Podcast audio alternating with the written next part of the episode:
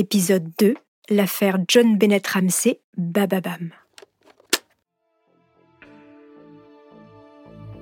Dans la nuit du 25 au 26 décembre 1996, la petite John Bennett Ramsey, minimise du Colorado, est retrouvée morte au sous-sol de sa maison dans la petite ville de Boulder. Immédiatement, les enquêteurs sont convaincus que la mère, Patsy, a tué sa fille. Pas de signe d'effraction, quelques lettres dans la demande de rançon qui rappellent l'écriture de Patsy, et justement une demande de rançon qui ressemble à une mise en scène. Mais qui est Patsy Ramsey A-t-elle vraiment le profil d'une tueuse? C'est ce que nous allons découvrir dans ce nouvel épisode. Bonjour à tous, je suis Caroline Nogueras. Je vous souhaite la bienvenue dans Homicide.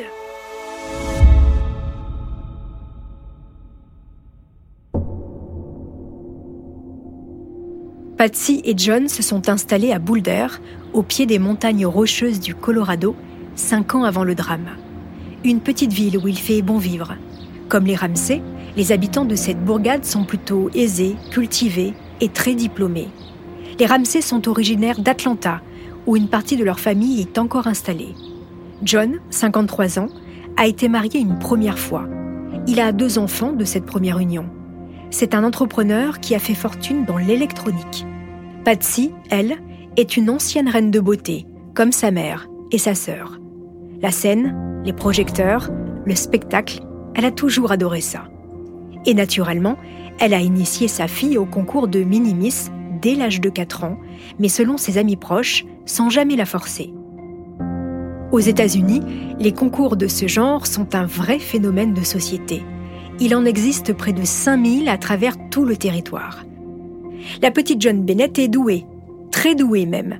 Elle gagne de nombreux concours et remporte même celui de Minimis du Colorado, ce qui fait d'elle, malgré son jeune âge, une petite célébrité locale.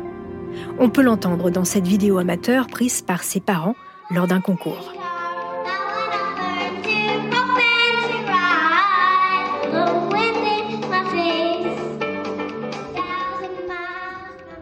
Patsy et John sont les parents de Burke, 9 ans au moment du drame, et de John Bennett, 6 ans.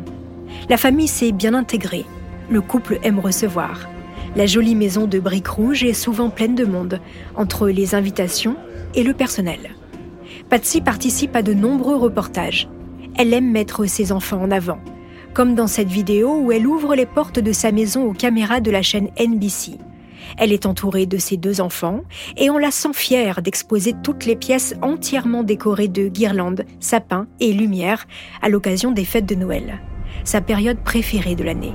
Nous sommes en 1994, deux ans avant la mort de John Bennett. Bonjour, je suis Patty Ramsey, voici John Bennett, elle a 4 ans et Burke en a 7. Et de la part de toute notre famille dans cette maison, nous vous souhaitons à tous un joyeux Noël et la meilleure des années. Alors que la petite Ramsey faisait figure jusque-là de star locale et Patsy d'une mère modèle, la mort de la fillette va soudainement rebattre les cartes. Le regard des gens sur cette famille change les chaînes diffusent en boucle des images de la petite très maquillée et habillée comme une starlette pendant ses concours de beauté. De quoi alimenter toutes les rumeurs sur cette mère probablement abusive et autoritaire. La presse s'acharne. Patsy et John, eux, sont absolument dévastés par la mort de leur fille. Trois jours après le meurtre de John Bennett, c'est le temps du recueillement. Les funérailles de la petite fille sont organisées à Atlanta, la ville dont sont originaires les Ramsey. Ils ont d'ailleurs quitté Boulder pour venir s'installer à nouveau près de leur famille. Le jour de l'enterrement, le cimetière est encerclé par les paparazzi qui essayent d'arracher le moindre cliché de Patsy et John effondrés. Patsy, enfermée dans son chagrin, ne semble pas avoir pris conscience de ce qui est en train de se jouer. Oui, Patsy est loin d'imaginer qu'elle est en fait le suspect numéro un. Alors un ami du couple va leur mettre la puce à l'oreille. Si l'enquête n'avance pas, c'est qu'ils sont considérés comme les coupables. John n'en revient pas. Il est furieux contre la police. Ils ont transmis des échantillons de leurs écritures. Ils se sont soumis à un test ADN. Et malgré tout cela, ils sont vus comme de dangereux meurtriers. Et plus ces paparazzi qui s'acharnent contre eux. John va alors décider de se payer les services d'un des plus puissants cabinets d'avocats de la région. D'autant que les jours passent et aucune autre piste ne semble se dessiner. Les Ramsey, eux, ont l'intime conviction que leur fille a été victime d'un pédophile. Dès le lendemain de l'enterrement, pensant bien faire, les Ramsey vont commettre une grave erreur qui va se retourner contre eux. Puisque les médias veulent les entendre, ils vont aller s'expliquer directement devant les caméras, sur un plateau de télé, et pas n'importe lequel, celui de la chaîne américaine CNN.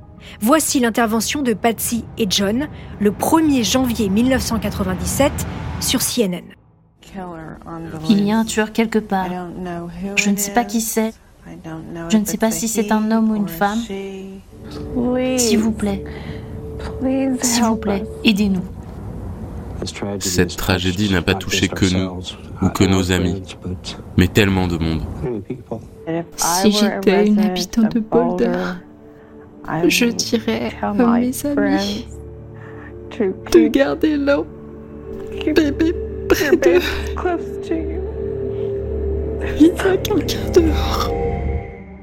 Pendant toute l'interview, Patsy semble dans un état second.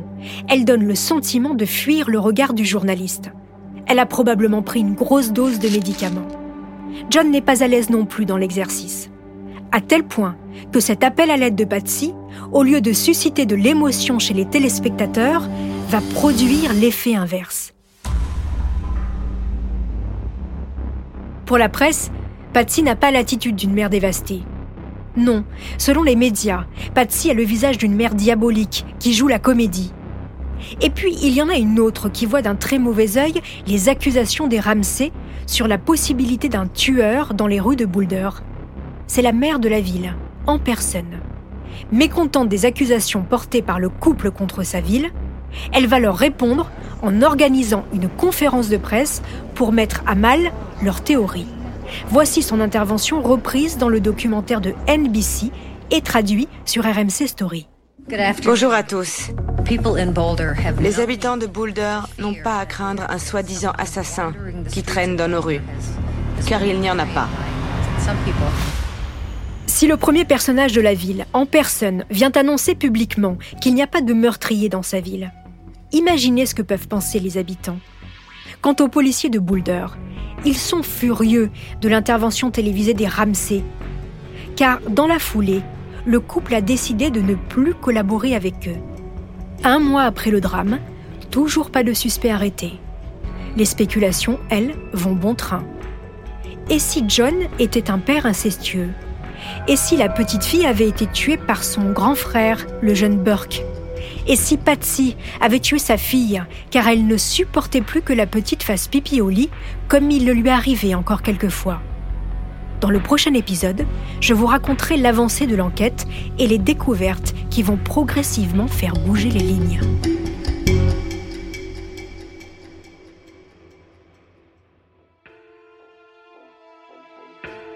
Merci d'avoir écouté Homicide. En attendant la suite de l'affaire John Bennett Ramsey, Minimis America, n'hésitez pas à me laisser des commentaires sur la page Instagram ou Twitter de Bababam.